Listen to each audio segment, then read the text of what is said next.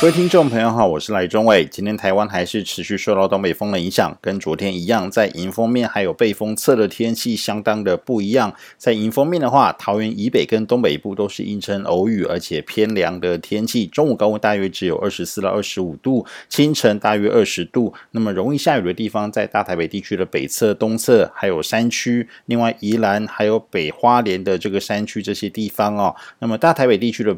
比较偏西侧，只是相对不容呃不容易下雨啊，但是偶尔也会飘点毛毛雨。提醒大家，今天出门还是要记得携带雨具。早上跟晚上的话，要添加薄长袖或是外套。那么在背风侧的新竹以南都可以见到阳光，而且相当温暖啊。中午高温可以来到三十一到三十三度，尤其在我们中南部地区。那么清晨低温大约在二十三度左右。高雄跟屏东则是比较高哦，在清晨就有二十五到二十六度。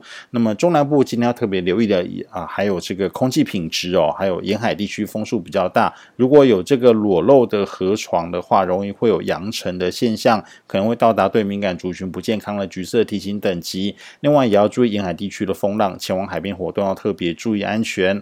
那么在迎风面尾巴的南花莲跟台东哦，只是在中间哦，天气比较舒适，雨量虽然偏多，但是偶尔可以见到阳光。清晨的话，低温大概二十三度，中午高温大约二十六到二十八度。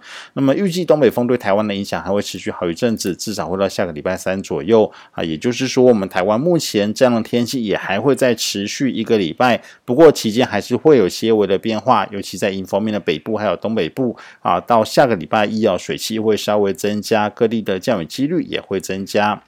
至于昌宏台风，目前在台湾东方一千五百公里左右的海面上升，逐渐朝西北西往琉球东方海面移动。礼拜四到礼拜五会逐渐北转，朝九州南方海面移动，而且有滞留的迹象。礼拜六会在九州的南侧附近。啊，转往东北方向，沿着四国以及本州南侧的海面移动。那么礼拜一逐渐远离日本。强度方面的话，预计昌鸿台风在今天就会增强成为中度台风，在明后天会达到最强，但是不至于发展成为强烈台风。在礼拜六接近日本九州陆地之后，会逐渐减弱。以上气象由天气风险赖中伟提供。